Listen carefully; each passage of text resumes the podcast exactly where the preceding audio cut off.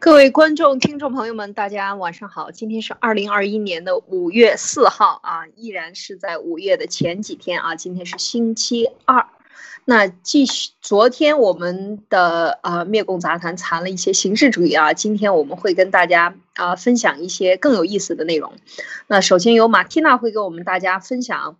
呃，这个从心理学的角度看，这个佛教的演变啊，很有意思啊，有一些观点可能与别人不太一样啊，请大家这个啊敬请期待。嗯，那接下来呢，第二个话题呢，我们今天要谈的第二个话题呢，是依然是来谈到这个《吕氏春秋》。《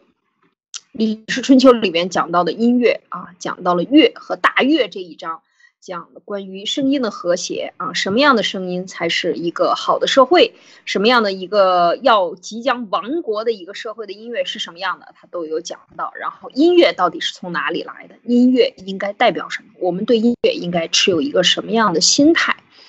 都是在《大乐》这篇文这个呃文章里边讲到的，非常的呃有启发性。啊，好，我们今天就讲这两个话题。那首先呢，有请马蒂娜给我们带来第一个话题，有请。好的，艾丽姐好，各位战友大家好。从灭共杂谈到现在已经做了七十几期了，然后我会在每周的四天的时间里面，跟艾丽女士一起从心理学的视角来谈一些政治、历史、家庭、社会，呃各个方面的东西。这也是我每天最开心的时段。那既然我们是心理学，我就啊最大的初衷就是希望可以啊在在陪伴您看完整个真相的过程当中，也帮助您可以保持一些好的心情。所以我每一天在准备话题的时候，都是尽量让这些话题更轻松一点。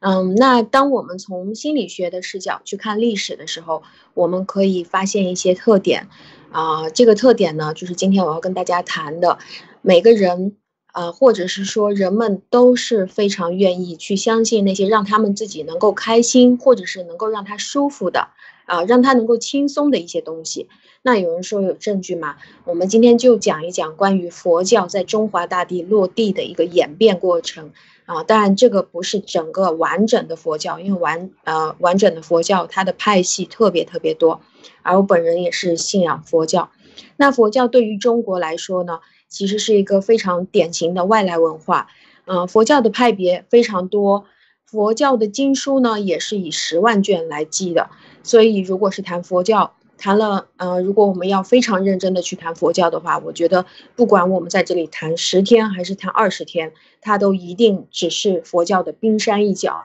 那佛教认为啊，人人都是。正在沉睡当中的没有醒过来的佛，所以佛教认为人人都是可以开悟的，只要我们奉行佛教的这些啊给我们的这些道，那我们此生当中我们是可以做得到成佛，或者是可以做得到破除我们的烦恼的。那佛教也认为人的烦恼大多数都是来源于诸如以下我给大家列的几个起源，比如说。来源于我们的欲望，我们对于财富，我们对于钱，对于名利，对于地位，或者是对于性的追求。当这些追求过度的时候，或者我们都想要的时候，我们就这些欲望就会给我们带来很多的痛苦。那另外一个方面就是执着，就是对一个事情，或者是对一个人，或者是对一件啊一一个物品。死死的坚持不放手，就是一直都在不断不断的去追求啊，那么觉得好像只要付出就一定能够等到得到这种等值的回报，那这类的人呢就叫做无法超脱，他也可以活在痛苦当中。还有呢就是无明，就是说看不清楚佛教当中所说的所有东西都是空的。那佛教的无常也讲了，世间的万物其实都是一直都在变动的。那这种无常讲的就是，比如说昨天的我和今天的我就好像不是同样的一个我了，嗯，虽然我还是我，但是每一天我都在发生改变，所以呢就不存在这个固定不变，所以呢我们没有必要去执着的追求任何的东西固定在我们的眼前，因为我们自己也在变，这个就是一些佛理当中的东西，那。由于佛教认为，我们只要是生而为人，就会带着很多的痛苦，啊，或者是就会面对很多的痛苦。所以佛教也认为，啊，因为你已经出生了，你就要面对痛苦，那么最好的方式就是你要去接纳痛苦。那就讲到这个佛教它是怎么进来的？它西汉的时候刚刚传入了中国，但是传入中国一刚刚开始的那段时间，一直都没有办法传得开。直到到了几百年以后了，就是当我在看这个历史，它到了魏晋南北朝的时候才刚刚铺开，然后到了整个唐朝的时候才可以说是全面的发展起来。那为什么要那么长时间呢？这个佛教其实刚刚进来的时候是非常非常难传得开的，因为佛教里面的这个修炼成佛的道路其实是非常漫长的。虽然我们都知道，我们日常生活叫做家家有本难念的经，或者是每个人都带着很多各种各样的烦恼和痛苦，但是我们如果是要变成一个没有烦恼和痛苦的人，什么都看开了，那我们要花大量的功夫去读很多的佛呃佛学的经书，而且我们还需要每一天不停的冥想啊、禅修啊、打坐，然后还要抛掉在这个过程当中抛掉大部分，甚至是抛掉一切。如果是我们去出家的话。抛掉一切世俗的欲望和一切的渴求，那这些要求对于普通人来说太多了，所以要获得这个成果的话，那一般的人就觉得这个投入太大了吧？而且付出，只要我们开始付出了嘛，比如说每天在这边打坐，那又有什么结果啊？那我每天去看佛经有什么结果啊？每个人都是会自然而然觉得，只要我学，我就一定要有一天毕业吧？啊，只要我去做，我就一定要得到什么回报吧？那这个回报的时间是完全不确定的，完全不能确定你哪一天你可以开悟啊，或者是你可以成佛。所以一说到这个事情，就觉得哎呀，什么都确定不了，我的头很大。那大家听完这个佛教的故事以后，就觉得哎呀，我还是算了吧。我我觉得俗人，那我痛苦点就痛苦点吧，反正旁边的人也很痛苦。所以呢，这个佛教它。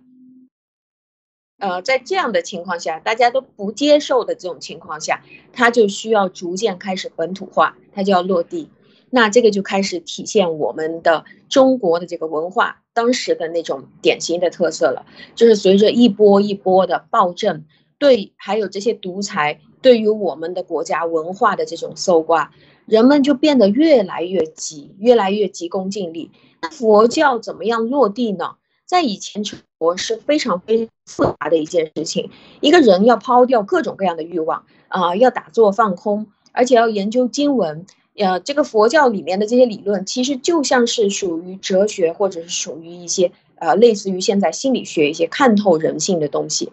那但是大家没有办法看懂这些东西怎么办呢？就产生了一个，当时就产生了一个叫做顿悟派。那这个顿悟派一开始就很快受到了皇族，特别是皇族，还有很多的普通老百姓都是特别喜欢。那这个就叫做禅宗的南宗。什么叫做顿悟呢？就是他认为你只要需要一个机缘，或者是一个一个特定的时间段，当你在那边思考的时候，突然之间你就好像是灵光乍现，然后你就顿悟了，突然就觉悟了，然后就突然进入了一种佛的境界。然后呢，就变成了一个智慧的人，脱离了烦恼，脱离了那种俗气庸俗的一个人。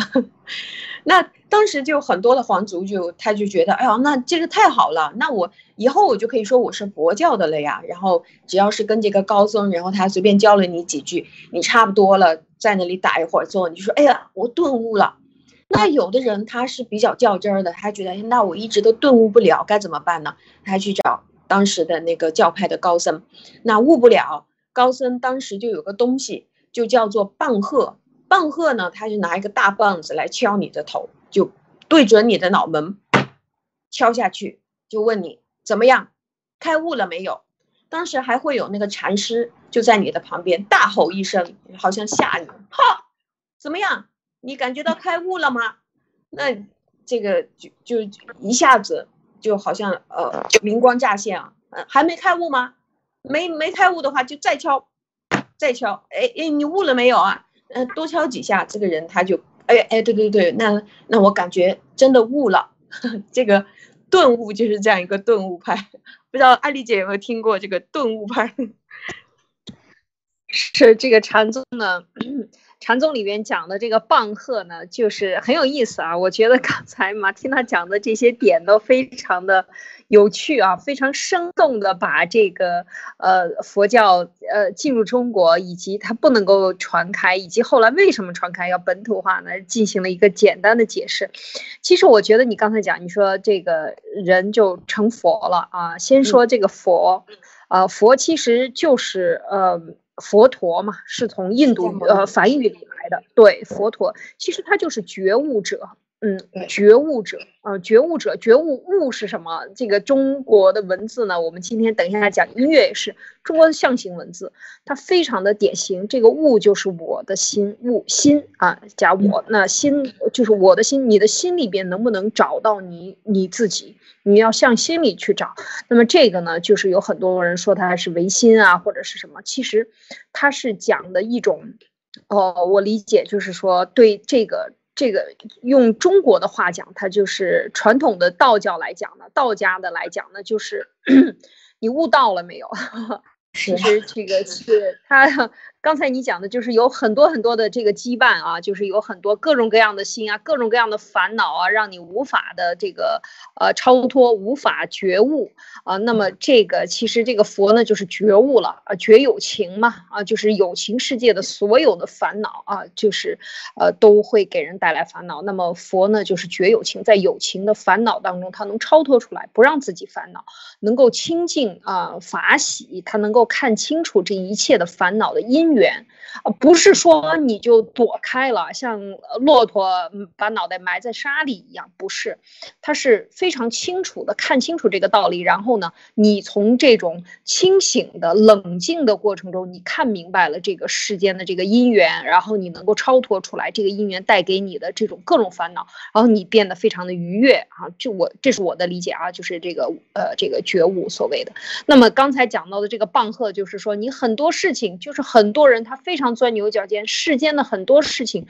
是让你忙于这个术中啊，各种各样的技术你都要学，各种各样的手艺你都要学，最后每学一种手艺都要精益求精。很多人就变得很执着于某一种事情，然后或者是说用这种方法，用做呃学艺手艺的方法去思考人生的哲理，这个时候你就会走不通。你就会陷入到某一个这种呃牛角尖儿里去，然后呢，就会让你走不出来。那这个时候呢，就是 禅宗讲的顿悟啊也好，用这个棒喝的也好，其实它就是让你从你现有的思维模式中跳出来啊。当然，他用的这个方法，我觉得这个我我觉得不不可仪式化的方法，对对，不能苟同啊，不敢苟同。就是我觉得这个仪式感和这个这个太古老了啊，就像。嗯，很多古老的这些呃道理，在那个时候都是很落后的，到现在应该都已经全部都应该发展了。但是还有那种仪式呢，我觉得就嗯不完全这个认同。但是这个棒喝是很有名啊，对，是的，呃，我也非常认同，就是因为当时，因为当我们去看这个佛教的这个释迦摩尼，他其实本人在原来是。非常非常有钱的一个家族里面的孩子，他是属于像王子，属于王子这一类的。那他其实是当时有着呃很多的，他有着很美满的，他有他的妻子，有他的家庭，有数不完的财富，什么东西都有了。就是对于世俗的人来说，他是一切都应有尽有的一个人。但是当他已经麻木了，对这些东西已经感觉到没有什么太多的意思了，他就开始出逃。然后他去到那个树下，饭也不吃，水也不喝，在那边打坐很多天的时间，他就开悟了，他就想通了这些东西。就是人，我为什么要每一天活在这种纸醉金迷的这种事情当中？其实当那个时候，他把所有的东西都想通了，能够看淡了，他就开始了，就是。这个佛教，所以其实这个佛教和有没有棒子去打你的头，其实我觉得没有太大的关系。这个和你去，如果说你是非常执着的需求到去被开悟的话，其实这个已经跟着佛教没有太大的关系了。因为佛佛教本身就是空，它就是要你你过度的执着执着的去追求开悟这件事情，其实你已经也就不空了。但是要知道，在这个顿悟派出来之前，开悟是非常非常麻烦的。这样开悟，只要是有了这个顿悟这一说以后，开悟就变得很简单了。但是有人就说，那佛教还有那么多经书啊，怎么办？各种各样的呃，各种教派的经书啊，都是呃什么文的都有，最基础就是巴利语的。那我们看不懂这些经书怎么办？或者我我没有办法看这个东西怎么办？那当时就出来了，呃，有人就提出说，那我们就把一本经书，就是最重要的这个一本经书，我们就把它变成六个字，六字真言，就是南无南无阿弥陀佛。有人声称，只要你念这六个字，六字真言，你就相当于念了一部佛经。那这样的学习佛理就更快捷了，那就变成大家都可以念了啊！你过来，那寺庙门口也写了南无阿弥陀佛啊，每个人都可以念，你会我就教你啊，这个就相当于你念一次，就相当于你把这个经书看完了。那么这样的话，信教的人数就迅速的壮大起来了，从这个传统的佛教变成了顿悟，然后再出现了六字真言。那有人说，哇，完了吗？这个是不是已经足够急功近利了？你不去看这个人生的哲理，你不看别人悟出来的东西，你不自己在那边想啊，你别人变六个字，然后打你一棒，你就一下子就顿悟了。那其实还没有完。当我们在往下看这个历史的时候，我们发现大家觉得这个还不够快捷，还不够简练。所以你整天在那边南无阿弥陀佛，南无阿弥陀陀佛，就在这样念的时候，觉得哎，好像有一点绕舌啊，好像有点不舒服。那么于是就发展出来了一个东西，叫做木鱼。就是这个木鱼呢，你敲一下就等于念了一遍南无阿弥陀佛，也就是相当于你敲一下就相当于是念了一遍经。那你如果说是就坐在那边安安静静敲的话，你就是一本经、两本经、三本经、四本经，就是这样。那这样的话效果就倍增了，那这样就很高效啊。那如果说是你觉得还不够高效的话，你就可以一边念这个南无阿弥陀佛，然后一边敲木鱼，哇，这个是双倍经验值的这种感觉。那你一下子你这个你这个成成道啊，或者是成佛，它就更快了。所以这个高僧就变成比大家谁敲的更快，哒哒哒哒哒哒哒哒疯狂敲。他每一次 敲，相当于是念了一部佛经啊。那有人说够了吗？不够，他还要再继续发展，因为你这个木鱼不方便在每个地方都要去敲敲，那他又发展出了佛珠。我们知道这个佛珠是只有我们这边才才有的，我们出来到其他的这个佛教的地区是没有佛珠的。这是中华这边才有，那我发展出佛珠是什么意思？就是你可以随身携带这种东西出去。那这个佛珠，只要你转它一圈，就是你按它一下，或者是说你去摸它一下，就相当于你念了一遍佛经。这个和敲一次木鱼是一样的意思。所以你平时可以把它带出门，你可以把它变成手链穿在手上，你可以把它挂在脖子上。然后你就是，如果说你脖子上挂着，人家问一串有多少，一百零八颗，那你只要把这串全部都摸完的话，就是相当于说你念了一百零八遍的一百零八部的这个经文出来了。你就是在那边摸了一下，那有人觉得，哎呀，我这样还是不够不够划算呢，那我就要弄那个紫檀木啊，或者是各种非常好的木头过来，我用毛巾擦擦一下，也相当于是念了一部经。那你这个。那全部摸完了一遍，哇，这个木头擦干净了，哇，我养了我的木头，然后呢，哇塞，这个简直就是满腹经纶的感觉，是吗？我每天都在这边念经，然后我一边啊捏着我的佛珠，呃，捏着我的佛珠，一边在那边敲墨鱼，然后我嘴里念念有词，南无阿弥陀佛，哇，这个是三倍，三倍效率。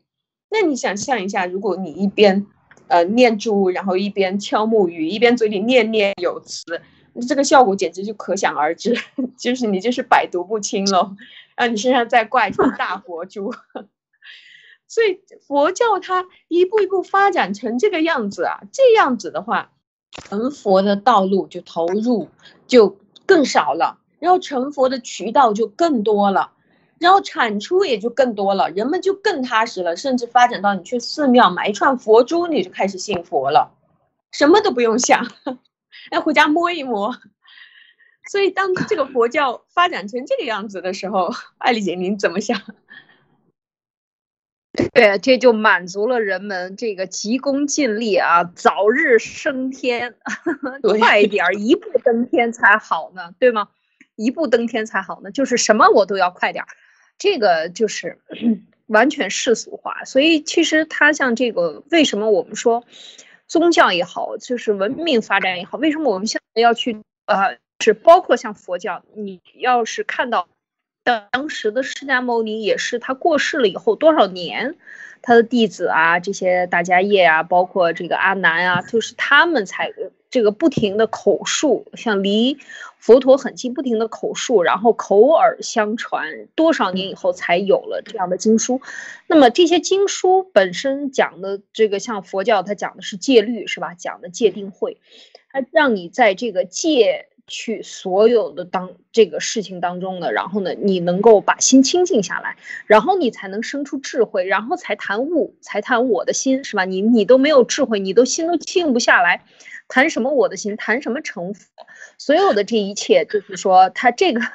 他应该追求的是悟道，对吗？到追求的是超脱，真正在这个烦恼中解决烦恼，而不是说躲开烦恼，或者是说。把这个修佛呢当成了一个，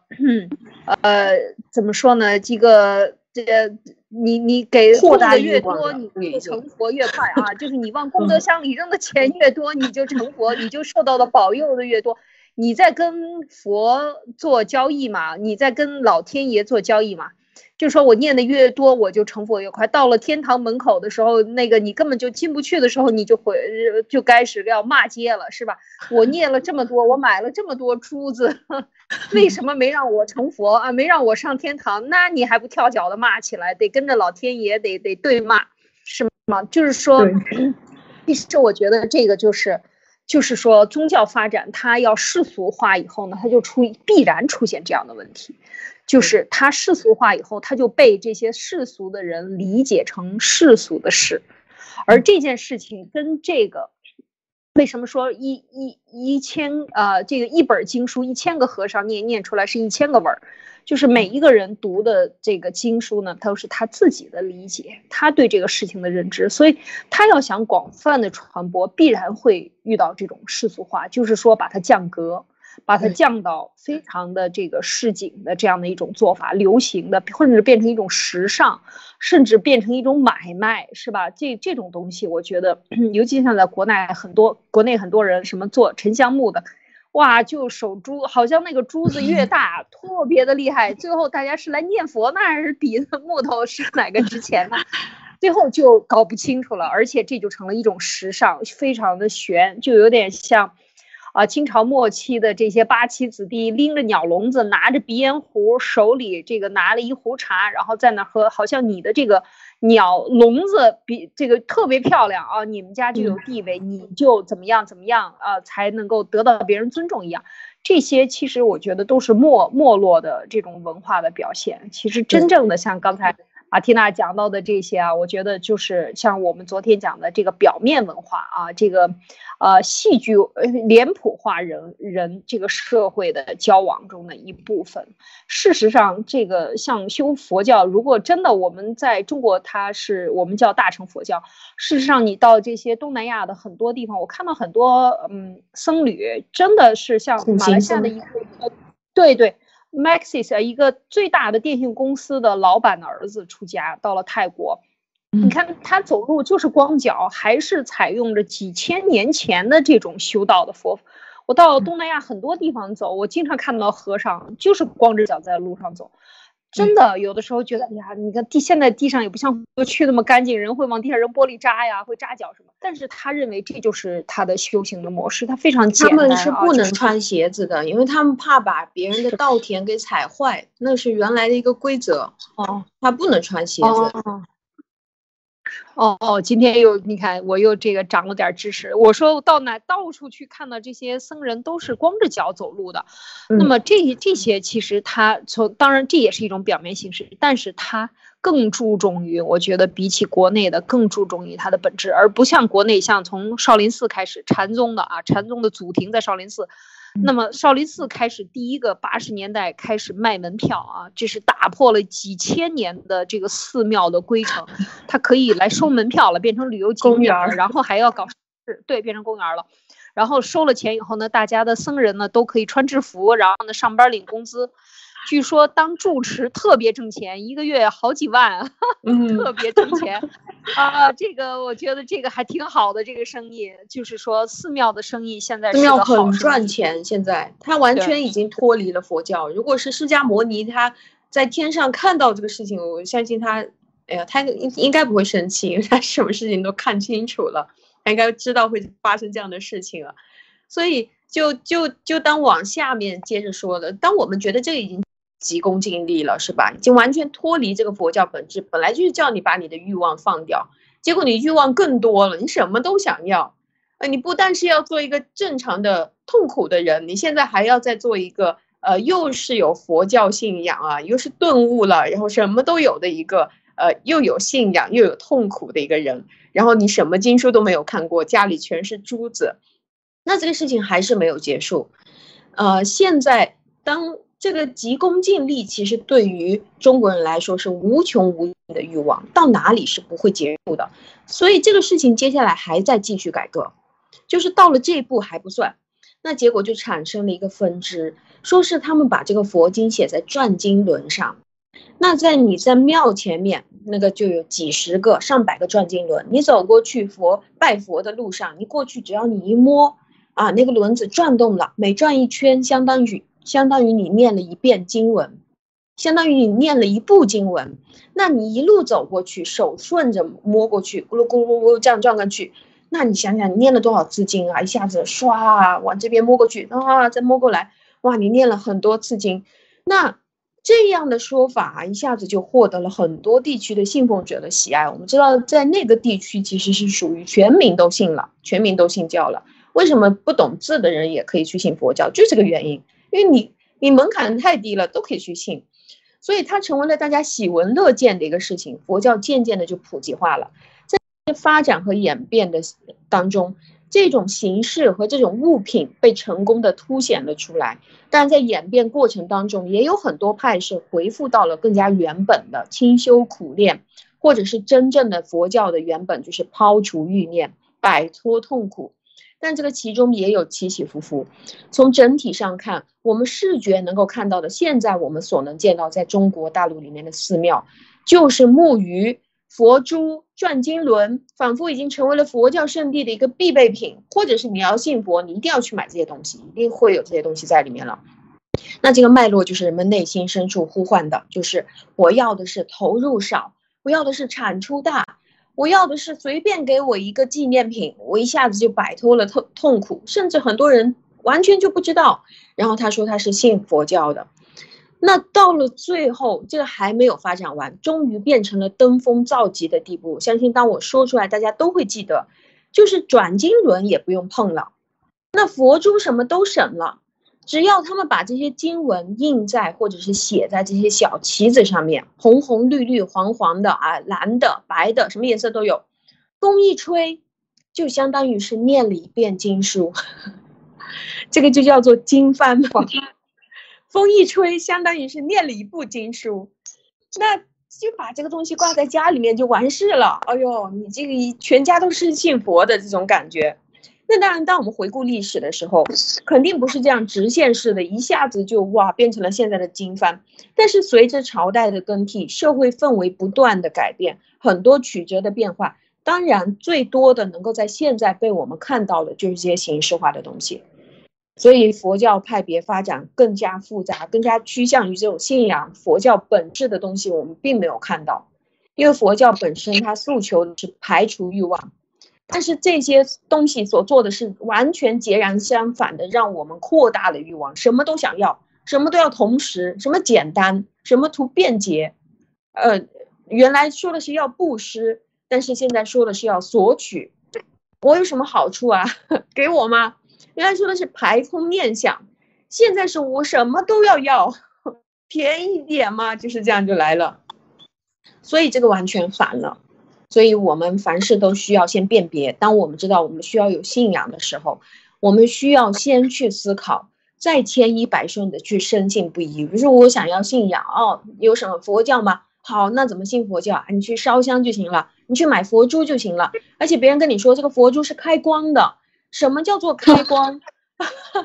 佛珠怎么能够开光呢？开光的意思，如果我们把它放在这个小乘佛教或者是南传佛教的话，它的意思是说，比如说天上我们大家都认为有观音这个神像的话，那我们把观音把它雕刻在木头上或者是玉上，那我们我们就念佛，就是念很多遍的这个经文，然后我们申请天上的这个观音，他的本尊把他的法身放在我们的这个护身符上，让我们每一天佩戴这个护身符，但是一定是。老天本来就已经有这样的一个佛了，那我们带着这个护身符的时候，我们去求他，说观音娘娘保佑我们什么什么东西，那么他可能可以听得到，因为这个东西所谓开光了。但是佛珠天上没有这种佛呀，没有什么，没有什么一个圆球在那边，它可以保佑你的，没有这回事。嗯，没错，很有意思，就是这样的，就是佛像它开光，可不是说。和尚就能够念了。他给你开光之前，他琢磨着卖多少钱呢？两百块钱开什么？什么几百块钱干什么？按价钱来弄这个东西。你想一想，天上的神，你拿价钱来衡量它，本身就是对他的一种亵渎啊。然后呢，佛像的这个像观音啊，像佛的法身，在这个佛像上。他就是看护着你来修佛的，他不是看护着你发财的，是吧？是你能不能发财是你自己的人生的这个业，本来就是叫你忘了发财，你才能不痛苦。然后你去求财，反掉了。对，所以这些庙呢，为什么做这个发财？这个宗教为什么宗教局的人贪污的很厉害？现在明白了吗？因为宗教局的人批寺庙的营业执照。你有了寺庙的营业执照，比如说你搞个财神庙啊，然后呢，你在那个那个那个挂一个财神，然后前面搁功德箱，那还那大家给给财神扔钱，其实这个钱是你拿走了嘛？那还要什么财神呢？你自己就是财神了，是吧？老百姓人人都给你放钱，呃，所以我们的这种 愚昧啊，有的时候真的，我觉得。还还挺普遍的啊，很多人都是这样。我我认识很多很多年前，大概十十五几年前，呃，有有在五台山开财神庙的这个老板在就是聊起来，就说他说我就是财神，我一个月一天有的时候就是几十万的收入啊，一天有时候就几十万的收入。然后呢，怎么和这个呃宗教的管理局的人分成，然后和五台山这个什么分成。剩下的钱他就可以拿走，你想这不是天上掉钱吗？啊，就是就是这样，呃，所以很多人他的就是说最后就变样了，是吧？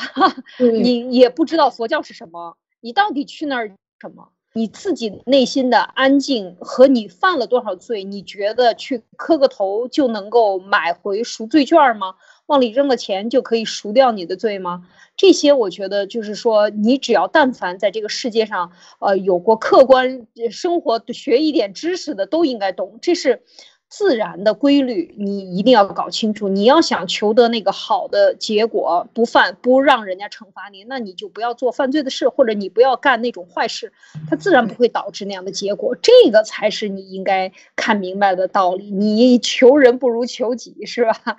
都在你自己身上带着呢。嗯，马蒂娜。是的，所以就是当我们信佛的时候，当我们非常非常执着的去追求一个人或者是一件事或者是一个功名的时候，呃，我当我们去看这个佛经，它会让我们放空，就是让我们把这个欲念，就是你之所以痛苦，是因为你执着的觉得你一定能够求得到这个东西，而你已经经过了很多很多的努力，那么你越努力越付出，越觉得自己不值得，越觉得痛苦。或者你越害怕你的东西丢失，你就越觉得恐惧。所以最关键的东西是在你的内心，你需要把自己放空。那这个东西其实我们是只有通过呃去看经书，或者是去悟通人世间的道理，我们才能搞得清楚的。这个不是一串佛珠能够解决的东西，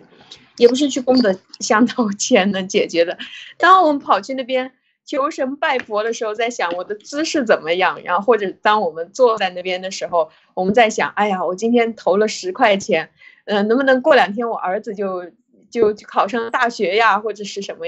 那其实这个东西完全偏离佛教，差得太远太远了。所以今天跟大家谈的就是关于这样，呃，佛教它在中国的演变，让我们看得出来，我我们的一个重要的文化特点就是急功近利，喜欢找窍门儿，而且是方方面面的喜欢走捷径，捷径多了，在佛教来说就本末倒置了，忘却了事情原来的诉求，于是就彻底走偏了。那么信仰佛教的初衷还是为了摆脱痛苦。摆脱痛苦，佛教给出的办法是去除太多太多的欲望。谢谢理解。嗯，非常有意思，就是这样，就是说你要回到初中。而这个中国人的急功近利在无处不在，特别是在中共治下啊，就是真的是让你，呃，要把你人性中的这个呃贪念啊，所谓急功近利，就发挥到极处。你看他整个国家的政策都是这样制定的啊，总是天天讲着弯道超车。嗯，我们要偷美国的技术，偷西方，偷日本的技术，然后呢，趁他们不注意，我们就弯道超车啊。但是事实上，你看这个。最终的结果都是会非常的惨啊！就是你认为你超过的那些东西，可能你都要原路的退回来，都要把你吃的那些东西、偷来的东西全部要吐出去，然后还要。变本加厉的去偿还这些呃偷就是不吃这种行为，所谓的想想弯道超车，想一步登天这种想法所带来的这种后果是非常可怕的。你这个是要几倍的去偿还的，这个对于一个国家来制定这样的政策就是非常可怕。那也反映出中共之下的人啊，就是共产党员，共产党给你的思想里边到底放了什么毒？啊，就是说，真正的回到人本位，回到人性本身、人心本身的时候，你去看这些问题，你发现全是本末倒置的。你如果没有一个耐心、长久的耐心，你怎么可能打磨一个好的东西呢？就是一个道理。你看，就是这些重要的很多器物，还就是我们之前听路德社讲啊，就是还有像日本啊，很多手工作坊，他要一点一点去和这个物件去说话的。去去跟他对话，然后去体察他的这个微妙的度，而这个度是机器做不出来的，只有人的双手和你的心才能够感受到这种微妙。所以你很多的为什么他能做到高精尖啊精啊，这个精是哪来的？就是你的一点一点的耐心。你没有耐心就打磨不出不出来这么好的器物，就不要说你想做成一件大事情，更是要如此。你没有多年的这个嗯。这个内心的培养啊，就是你老想着一步登天，而且中国每天都在宣传，就是快大高大上，是吧？要越快，马上就拿到钱，马上第一轮融资，马上就上市，马上就圈钱，马上就变成亿万富翁。每天都在讲这样的事情有多少呢？当然有，因为那是中共的这个这个。国家的盗国贼的孩子是吧？他们讲给你听，你以为这个就是真理啊？其实完全是错误的，因为他们是这个国家的真正的呃主人啊，他们把老百姓盗走的财富放在自己的兜里才能做到这样，而这个不是一般的规律，所以给你讲这些道理的时候呢，都是在欺骗，所以把这个社会的风向呢带走了。那么我们接下来呢，也要讲的就是在这个社会中，之前我们讲燕子的时候就说这个社会怎么样？你看一看这个老百姓的行为举止就知道。当然，除了看老百姓，还有一样就是我们今天要讲的，就是听音乐。你要看这个国家怎么样呢？或者这一个地区怎么样呢？你要听他的音乐。这就是《吕氏春秋》里边的，今天要要跟大家分享的大乐啊，大乐里边讲了讲的这样的一个音和乐的来源啊，是怎么样你这个国家生存下去？这个音和乐呢，其实它是一种振动波，我们讲它是这个天地的和谐的声音啊。这个音是什么呢？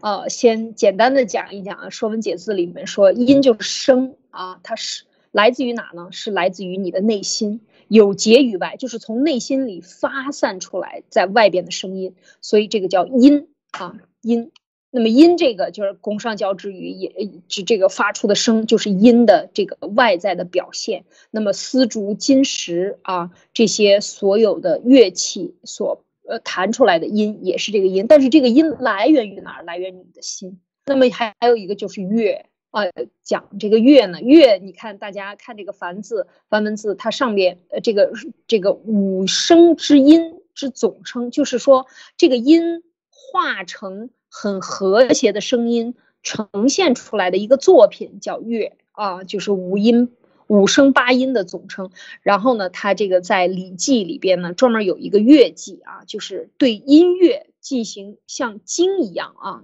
记《礼记》，它就是把它变成一个像经典的文章，我们现在叫经书也行啊，就是《礼经》。那么就是它对这个上古的时候人留下来的，或者是神传人文化里边留下来的这个对音乐的一个总结，就是说大乐与天地同和，这是非常非常的庄重的一件事情。大乐啊，乐当然大，我们知道就是。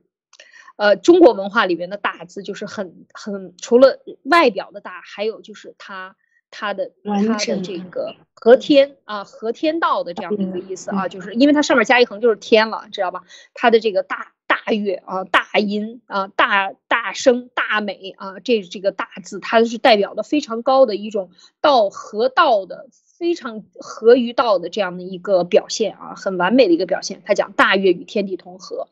那么就是说这个音乐在天地中呢，它是最开始产生天地阴阳和合而成的时候呢，它有了这个声音，而这个声音是非常和谐的。这个声音产生的这个冲击波是对人非常好的、健康的。那么加上草啊，这个东西加上草就是药啊，就是去掉草就是乐，它是可以治人的病的。啊，它是你身体里协调的声音的总和，身体外边出来就是音乐的总和，大概是这样的一个解释啊。这个是嗯，给大家的一些解释。那么这个这篇文章就说到这个大乐了啊，非常有意思，给大家稍微讲一讲。这个刚才我们说它这个里边呢，就是讲到了音乐的来源啊，音和乐的来源，然后存下去，什么样的音乐可以长存下去，然然后能够给社会带来一个和谐的样子，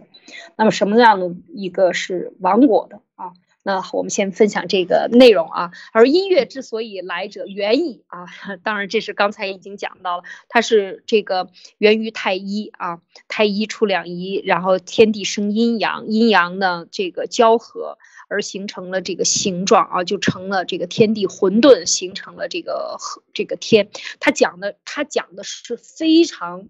原始的这个音乐的来源啊，先从天地开始讲的，然后呢，讲到这个日月星辰的运转有快有慢，日月的这个轨道不同啊，按照各自各自的轨道的运行，那么天地之间，人的细胞也是一样，春夏也会出现这种更迭啊，然后呢，这个，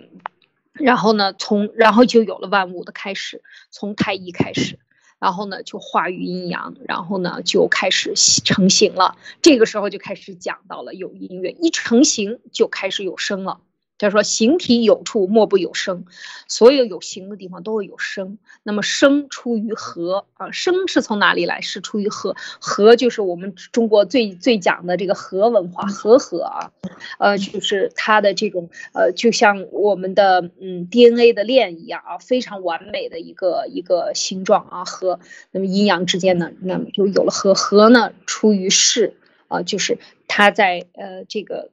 得当的时候，在适度的时候呢，就是出现了，就是出现了这个声音。那么这些声音出来都是非常美的啊，都是因为天地交合、天地融合、阴阳和合而成。所以呢，讲的是这样的一个声音，就是说非常嗯，最开始出的这个声音是很完美的、完满的、和谐的，呃，是很是很很怎么说呢？是这样的一个声音啊，声是从这儿来的，音乐啊是从这儿来的。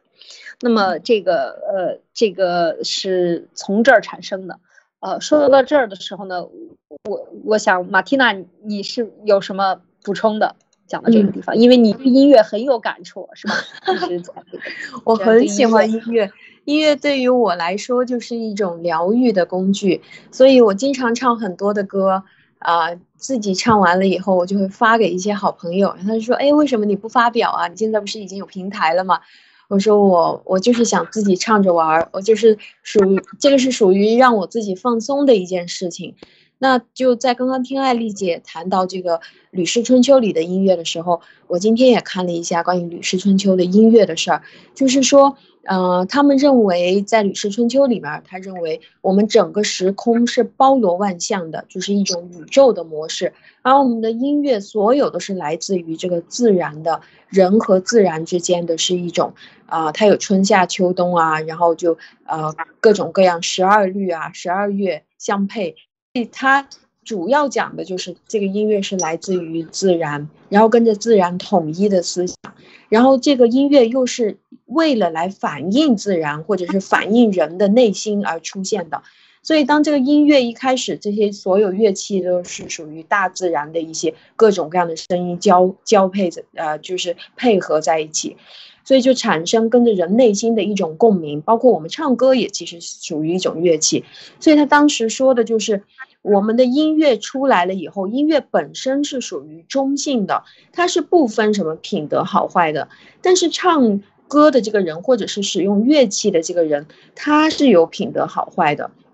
所以，如果他是君子的话，他出来的就是君子的音乐；他是小人，就会出来小人的反映小人的内心。所以，这个是一个人内心产生的情感，用音乐这种形式表现出来。音乐的情感，它并不是音符啊，或者是一些旋律，它是一个啊。内心的一个人的心理，然后我们把它做成一种让别人，如果是这个人的音乐，让你听完了以后，你觉得好舒服啊，赏心悦目，那么就说明你和他的内心其实是有共鸣的。不管你是用音乐跟他沟通，或者是你在用语言跟他沟通，你都可能会可以感觉到同样的一个东西。所以，当我们以音乐去会友的时候，当我们听到这个人的音乐，哎呀，我觉得太舒服了，或者你这个声音。你唱出歌来，哪怕我们唱的都是同一首歌，我听到你这个声音，我觉得非常舒服，那我就觉得你应该是可以成为我的很好的朋友。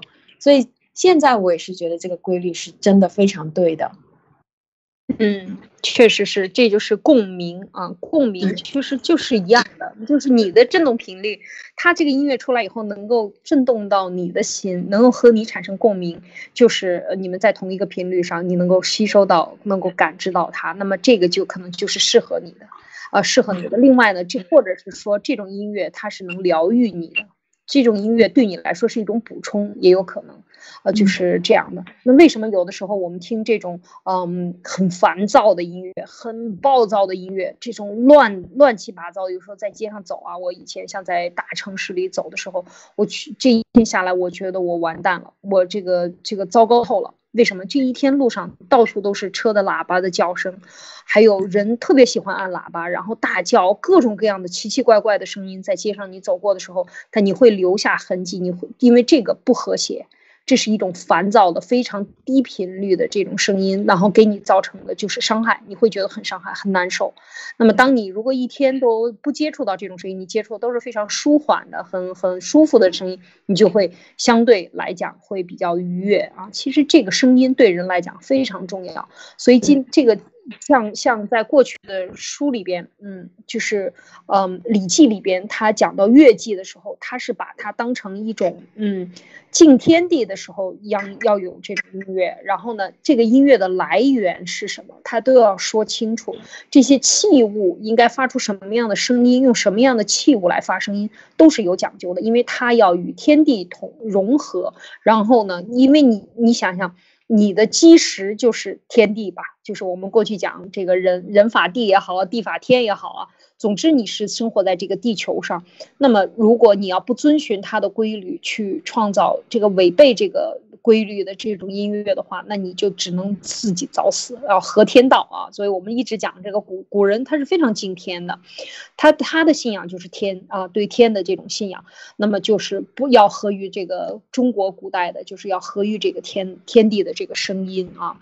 那么接下来呢就有意思了，讲到了一颗。当然啊，用一颗恭敬的心侍奉音乐啊，他这里边讲到的这这一段，然后呢，亡国的声音也是很有意思的。那这一段跟大家念一下啊，很有意思。说天下太平呢，呃，万物安宁啊，皆化为哦，皆化其上，月乃可成。就是大家都接受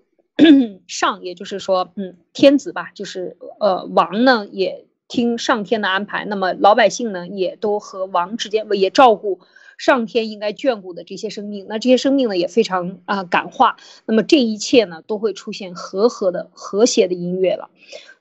然后呢，讲到这个制定音乐呢是有节的啊，一定要节欲啊。我们刚才也是讲到啊，一定人呢，人他就是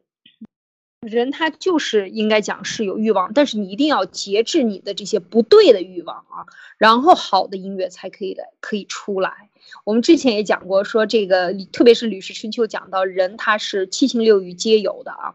可不是说就没有，然后都是神仙，不是神仙。我们之所以能够制作出来好的音乐，是因为你能够知道什么样是节制，什么样是可以去这个放开的，有一些是不可以放开的。有嗜欲不辟，悦乃可恶啊，就是说你只要能够把你的音乐，把你自己的内心管好，因为音乐是他内心的外化嘛。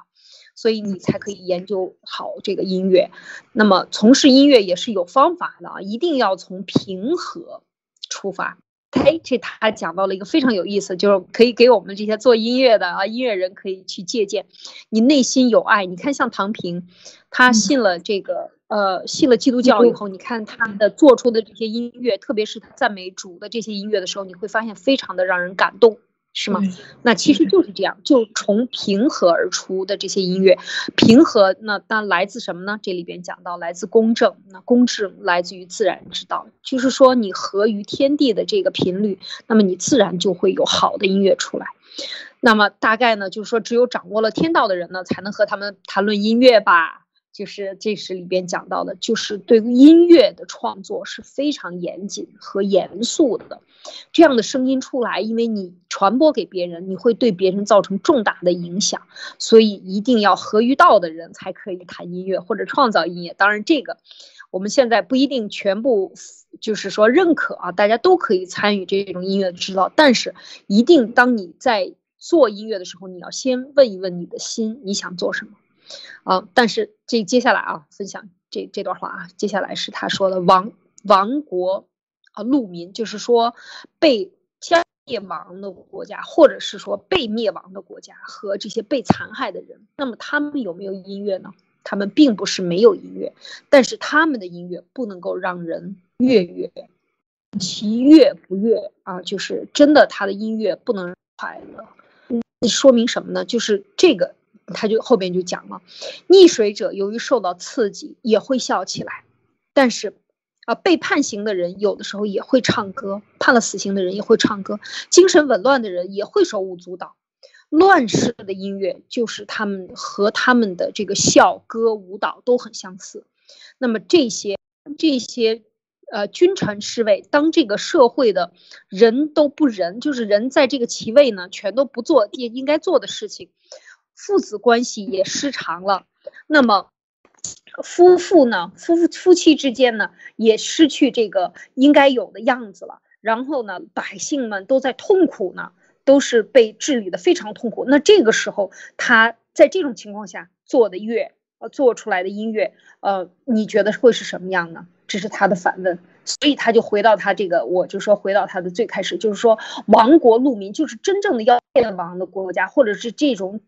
被杀戮、即将被杀掉的这些民众，他有音乐吗？他也有，但是他的音乐是，呃，让人不能够真正愉悦的，不是真正的愉悦，因为他是在疯癫状态，他是被溺水的状态、被杀的状态，然后乱世之就是人都不处在其位上，那么这个时候做出的音乐，这不能够叫做音乐。说到这儿，我不知道马蒂娜这儿有什么感受。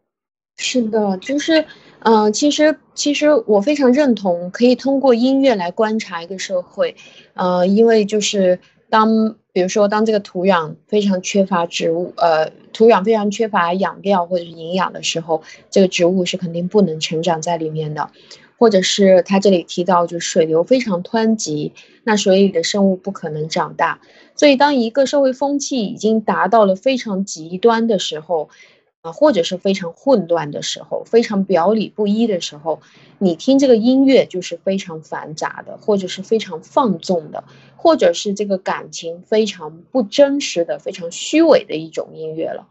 所以这个和呃，只要是你去听这个音乐，你就能够感受得到这个音乐是不是发自内心的，然后这种感情是不是真实的，不管你是去听他唱出来，或者是他去啊表演出来的乐器，合奏也好，或者独奏也好，你都可以听得出来。包括演奏者的那些啊言行举止，他的动作，你也可以知道他是否是舒服的。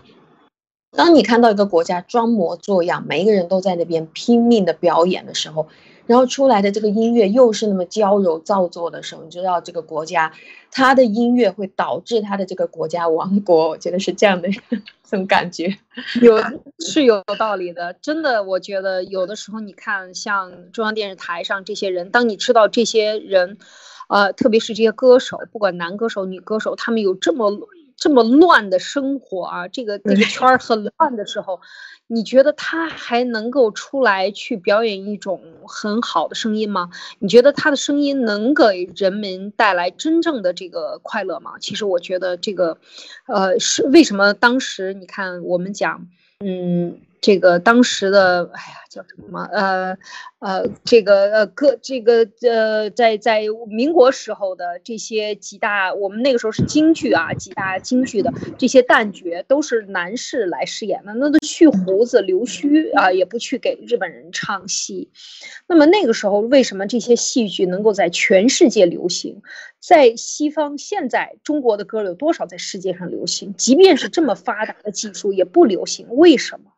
而在那个时候，就是出出唱片，呃，像这个比较有名的这几大旦角儿，是吧？都是都是在世界上非常有名，到美国都是都是很很得到这个别人的尊重。那他的声音唱出来的就是不一样的，他是发自内心的。而现在的更多的是矫揉造作，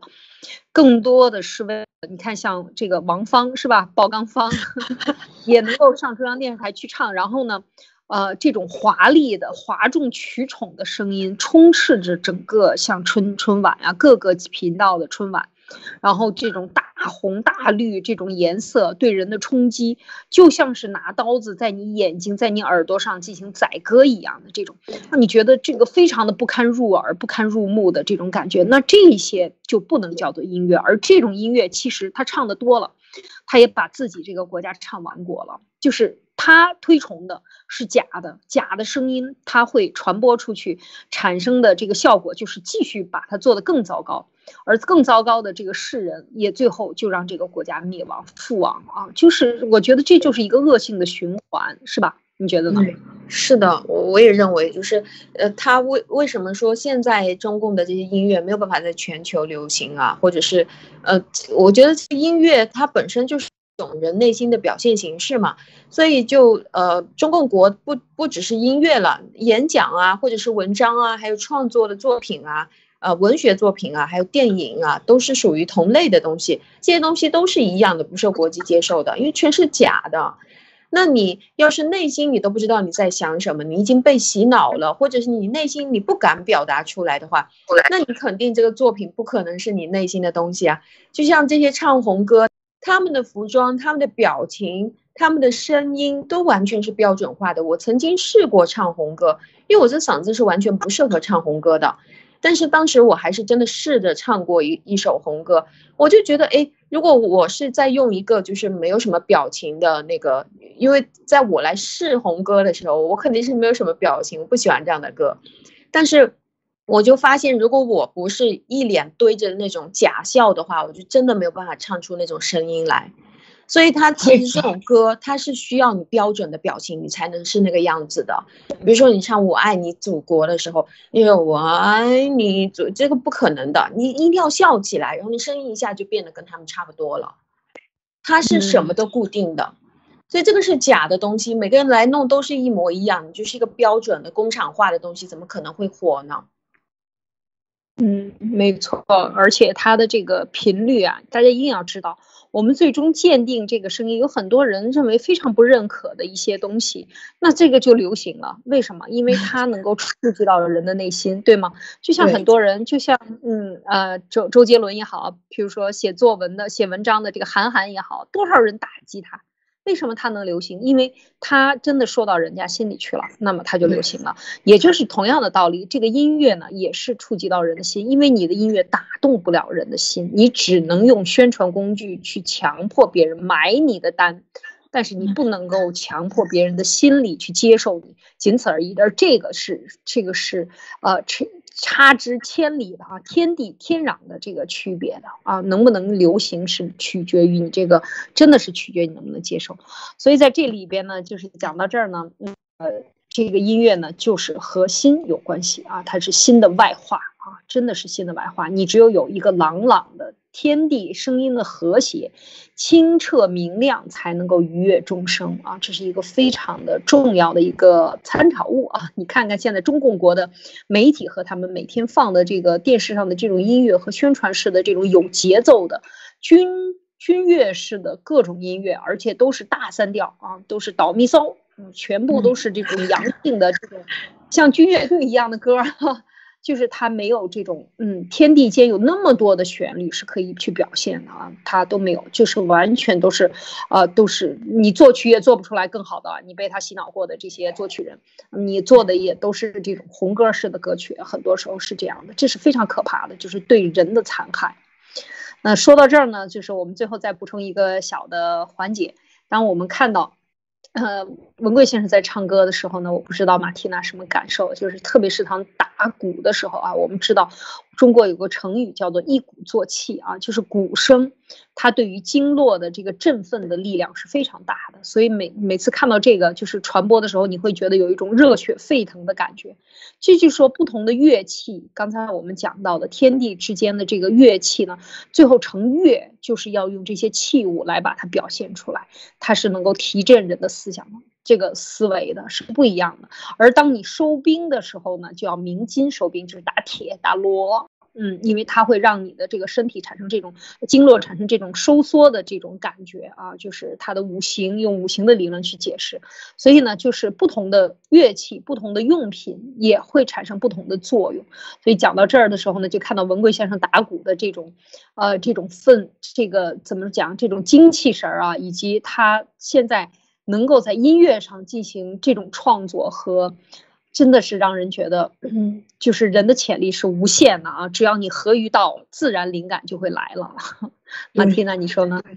是的，就是当我听到我第一次听到七哥的第一首歌出来的时候，我是真的流泪了。我就是当时，呃，听到他唱歌的时候，呃，首先我就我就比较震惊，因为他说他没有办法唱歌的，然后他好像之前也曾经在那个。直播里面就在那首歌出来之前，他在直播里面唱过几句。我觉得，哎，他真的是不怎么喜欢唱歌的人。但是当他真正那首歌做出来的时候，我当时第一个感觉是，呃，唐平、唐平女士，然后还有威廉王，他们是真的真战友，他是真的非常非常了解。就是需要一个音乐人对于，呃，你要给他做歌的这个这个人是特别的了解。而且是非常的热爱他，然后你以他的内心来为他定制属于他的合适的歌曲，所以在当时七哥在唱这个歌的时候，他就是完全发自内心的唱出来。其实当我在学歌的时候，我在学唱歌练嗓子的时候，我是一个台湾的老师，他告诉我的就是没有人不会唱歌，只要你会说话，你就一定会唱歌。其实唱歌就是用更宽的音域去表达你的丰富的情感，就像我们现在说话就只是四个声调，但是当我把它变成音乐的时候，我可能可以有更宽的音域去表达这样的情感，把它变得更加丰富，高低起伏，把这个歌词里面的音域。呃，各种各样的方式表达出来，而鸡哥，我觉得他就是在呐喊他内心的心声，所以他当时唱的时候，他就说：“我的喉咙都已经哑掉了，嗓子全是血的味道。”但是真的，他呐喊出来的这个声音，真的让人流泪。是，这个就是，嗯，可以说看出了这个其实就是，嗯。这个我们说震动的频率啊，它可以触动你的内心里边一些非常深层的东西啊，所以我们今天呢，嗯，解分享了跟大家分享了音和乐的一部分啊，以后我们有机会还会继续分享，那也讲到了佛教的呃。佛教的一些小故事啊，对佛教的看法，对这个修行的看法啊，就是对信仰和宗教，其实它是应该讲是分开的啊。那呢，宗教不一定代表信仰，但是宗教中的一些弊端能够看出我们的人性中的一些缺点，然后呢，我们社会的风向的走向呢，其实也代表了这个国家的这个运势走到哪里。所以我们今天呢，跟大家分享一些我们的想法，希望给大家带来一些启发。非常感谢大家的时间。嗯，那么我们明天继续跟大家再见，好吗？拜拜，拜拜。